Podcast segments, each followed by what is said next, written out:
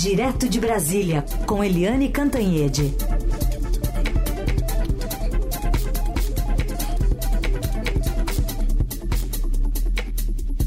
Oi, Eliane, bom dia. Bom dia. Bom dia, Eliane, bem-vinda. Bom, vamos falar sobre essa aprovação lá no Senado, mais uma vitória do ministro da Fazenda, Fernando Haddad, que busca aumentar essa arrecadação com a aprovação ontem da taxação de offshores né, e fundos exclusivos. E como já havia consenso, a votação foi rapidinho, né? 18 minutos.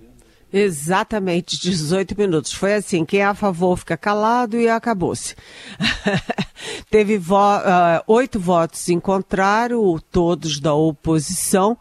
É, mas, a, enfim, a proposta passou com facilidade e a único registro é que demorou um bocado, né? Porque essa taxação de offshore e fundos especiais, que é muito importante ali na, no esforço do ministro Fernando Haddad para aumentar a arrecadação e insistir no déficit zero é um esforço antigo. Essa, esse projeto vem rolando, rolando, mas finalmente foi aprovado. Uh, houve algumas pequenas alterações e a previsão de arrecadação de 20 bilhões de reais diminuiu um pouco diminuiu um pouco, mas de qualquer jeito é importante, é importante pelo valor e é importante também pela simbologia. Né, porque um dos grandes problemas uh, do sistema tributário brasileiro é que ele é injusto.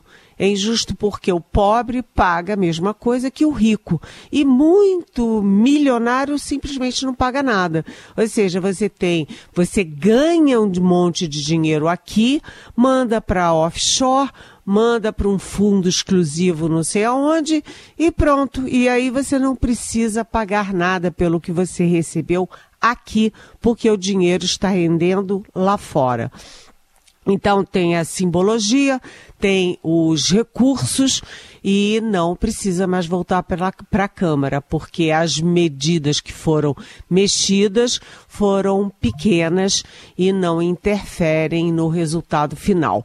É, uma dessas mexidas é que o governo na proposta original lá atrás tinha proposto 10% de taxação para quem antecipa o imposto de renda, de, de enfim, de lucro de aplicação uh, antes de 31 de dezembro. A, a, o índice sugerido no pacote do governo era 10% e o Senado e o Congresso diminuíram para 8%. Por isso é que não vai dar 20 bilhões, mas é um indicador importante. Agora, depois é, de offshore e fundos exclusivos, também vem aí mais coisa, tem mais desafio pela frente. Um deles é exatamente o, a taxação de apostas esportivas, né? Que o, o presidente do Senado, o Rodrigo Pacheco, tinha medido a, medido há duas semanas atrás que seria aprovado não foi naquela semana, não foi na semana passada e também não está sendo nessa. Aliás, nesta semana que tem presidente da Câmara e presidente do Senado acompanhando o presidente Lula uh, nessa, nesse giro uh, pelo mundo árabe e particularmente na COP28 em Dubai. Então, mesmo com eles fora, foi aprovado. Já é um passo, um alívio, mas ainda tem chão pela frente e o tempo está correndo. É, amanhã já é dezembro. E Eliane, lá no Senado, só que agora falando da Comissão de Constituição e Justiça, havia aquela proposta de emenda à Constituição para tentar criar obstáculos para candidaturas de militares e avançou, né? Avançou. Avançou e com razão. Tinha que avançar mesmo. Só dois personagens fizeram muxoxo e reclamaram, que foram o filho 01 do presidente, ex-presidente Jair Bolsonaro, o senador Flávio Bolsonaro e o também senador Sérgio Moro, o ex-ministro da Justiça do Bolsonaro, eh, dizendo que isso era uma retaliação eh, contra os militares por causa de, enfim, do, do, governo Bolsonaro, etc. Mas não foi isso, não. Na verdade, isso era uma necessidade, né? E uh, o próprio ambiente militar defendia. Né? Eu conheço generais, e vou até citar um, o ex-ministro da Defesa, general de quatro estrelas, Fernando Azevedo Silva, que era favorável a isso. O atual uh, comandante do Exército, o general Tomás Paiva, também é a favor. Vou explicar o que, que é. Eu estou dizendo que eles são a favor e não expliquei o que, que é. Vamos lá. É o seguinte: hoje, se um militar quer se candidatar a um cargo uh, de senador, de deputado, de prefeito de alguma coisa, um cargo eletivo, ele, ele pede é, licença, vai lá, concorre. Se ganhar, vai embora. Pede para ir para reserva. Se perder, volta para caserna, volta para o exército, volta para as forças armadas. E os próprios militares não gostam disso. Você tem que optar. O que, que você quer? Continuar sendo militar ou você quer assumir a sua carreira política? Então, a decisão dessa proposta de emenda constitucional é o seguinte: ok, todo mundo tem o direito de concorrer.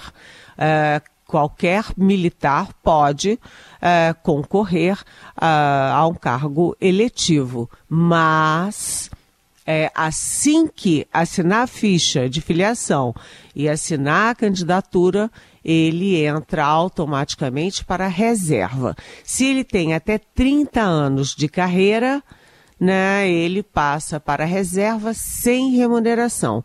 Se ele tem mais de 30 anos, ele aí sim passa para a reserva com a reserva remunerada. Então é uma opção. É, não dá é para a pessoa sair para palanque, fazer discurso, assumir um, um partido, imagina nessa polarização toda, assumir um lado, xingar o outro e depois voltar tranquilamente a botar o cap e a farda e uh, voltar para as Forças Armadas. Então, eu concordo plenamente com essa decisão e não só eu, mas muitos militares que estavam incomodados com esse vai e vem, né? Essa porta uh, de vai e vem que não é boa para as Forças Armadas porque aumenta aí a, po, uh, a politização uh, dos quartéis. Eliane, tem um, uma, uma manifestação presente ali de corpo, né, de Paulo Gonet e Flávio Dino, mergulhando nessa campanha aí pelos votos da Sabatina, que até pode ser junta. É, você é, sabe que eu que tem uma pergunta para você, Carolina, e para você, Heisen, que é o seguinte: vocês notaram alguma diferença na roupa uh, do ministro Flávio Dino? É, Ainda não, né? roupa, né? É porque ele está dizendo o tempo inteiro que mudou a roupagem. Que depois, que enquanto ministro da Justiça ele é um personagem e que depois, quando é candidato à toga, ele põe a toga, ele vira outra pessoa. E aí ele diz que está mudando a roupagem para assumir a toga. E a toga exige dele eh, e de qualquer um eh, que seja apolítico, apartidário e não defender nem atacar nem governo, eh, nem oposição, não assumir lados, né, se ater à Constituição. Portanto, é exatamente isso que a gente espera e é isso que o Flávio Dino está se comprometendo uh, com os senadores. Eu acho muito, sempre achei e continuo achando muito estranho essa, essa é, tradição brasileira do candidato a, a, uma vaga no Supremo ter que ficar de pires na mão ali é, pedindo voto em gabinete em gabinete, senador em senador. Acho estranho. Né? Acho que as relações deveriam ser mais institucionais. O candidato vai lá, uh, vai na sabatina, responde as perguntas, é aprovado ou eventualmente não, mas eu acho muito esquisito ficar, sabe, de gabinete em gabinete. Bem, o caso do Paulo Gonet para a PGR é mais simples, está é, tá praticamente virtualmente resolvido, ele vai ser aprovado. O Flávio Dino, todas as expectativas de todos os lados é de que ele seja aprovado também é, para o Supremo. Mas é mais complicado porque o Flávio Dino é muito político e foi o ministro do governo Lula que mais enfrentou, né, mais botou a cara nesse embate político, é, tanto na resistência à ditadura, né, ali a, a tentativa de golpe, é, tanto né, sendo convocado toda hora pela Câmara, pelo Senado, vivia no Congresso e ele enfrentou boas brigas. Então agora ele é um alvo mais vamos dizer assim, fácil para os bolsonaristas. E o Senado tem muita gente, né? Tem lá o Sérgio Moro, o Flávio Bolsonaro, a Damares Alves, o general Mourão. Então, ele está é, tá almoçando, jantando, o pior é que isso engorda, né? É preocupante. Mas, enfim, é, vamos ver. Eu ontem mediei, por isso é que eu não estava aqui com vocês na Rádio Eldorado, mediei um debate é, promovido pelo Estadão, pelo Instituto Não Aceito com é, Corrupção, que é o INAC, e os meus, eu era mediadora e os três é, palestrantes, todos três elogiaram a escolha do Flávio Dino. Eu vou citá-los. É o ex-ministro da Justiça, Miguel Reale Júnior, o ex-presidente do Tribunal uh, de Justiça de São Paulo, José Renato Nalini, e também a professora e ex- é, é, corregedora é, de é, peraí, deixa eu ver. Ela é ex, a Laura Barros, que é. é hum, enfim, é, ela foi controladora uh, do, de justiça da, do município de São Paulo. Enfim, todos três consideraram que o Flávio Dino tem um bom currículo, ele tem a formatura em direito, tem mestrado em direito, passou em primeiro lugar para juiz, foi juiz, trabalhou dois anos no Supremo, trabalhou também no Conselho Nacional de Justiça, CNJ, portanto, ele está apto e eles é, elogiaram, inclusive, a coragem pessoal e o estilo dele. É, enfim, é, isso é o mundo jurídico. No mundo político, há a guerra também político-partidária. Mas está parecendo simples. Vamos ver. Bom, currículo você apresentou. E qual é o currículo do ministro das Comunicações, o ministro Juscelino Filho, que agora tem uma nova revelação trazida pelo Estadão de que ele concedeu retransmissoras de TV para um aliado lá no Maranhão?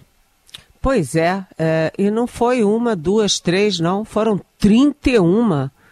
Ele, ministro das Comunicações, né, ele dá concessões de 31 subestações uh, para um aliado dele. Isso é escandaloso, pelo amor de Deus, gente. Nenhuma outra pessoa, nenhuma outra, nenhum outro grupo de comunicação recebeu 31, 31 contratos.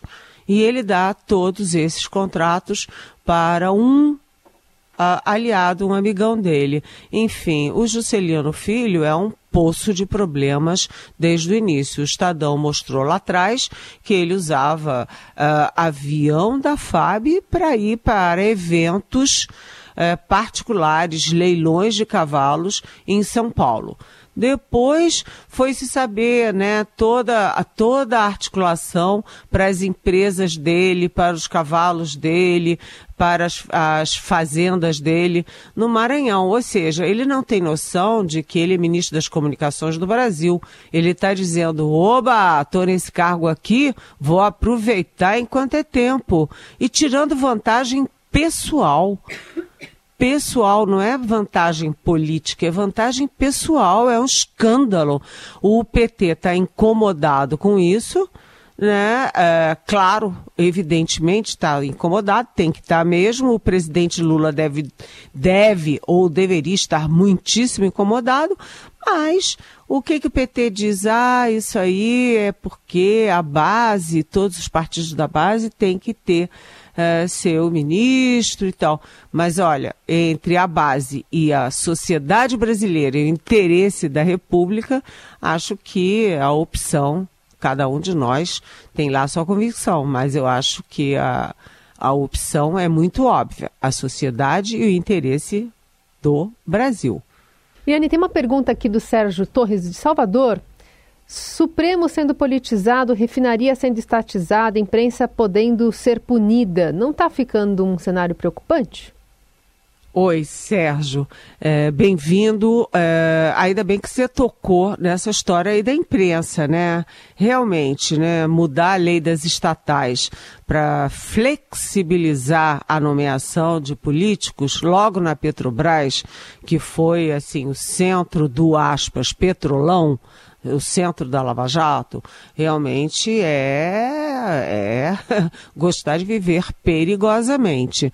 Uh, nesse caso específico que você citou, uh, que foi uma decisão ontem do Supremo, é muito preocupante. Hoje, inclusive, eu sugiro para você, Sérgio, para ler no Estadão, que o constitucionalista André Marcília, que é especialista exatamente em liberdade de expressão, ele deu uma entrevista importante dizendo que o que o STF fez foi praticamente tornar a atividade jornalística uma atividade de risco.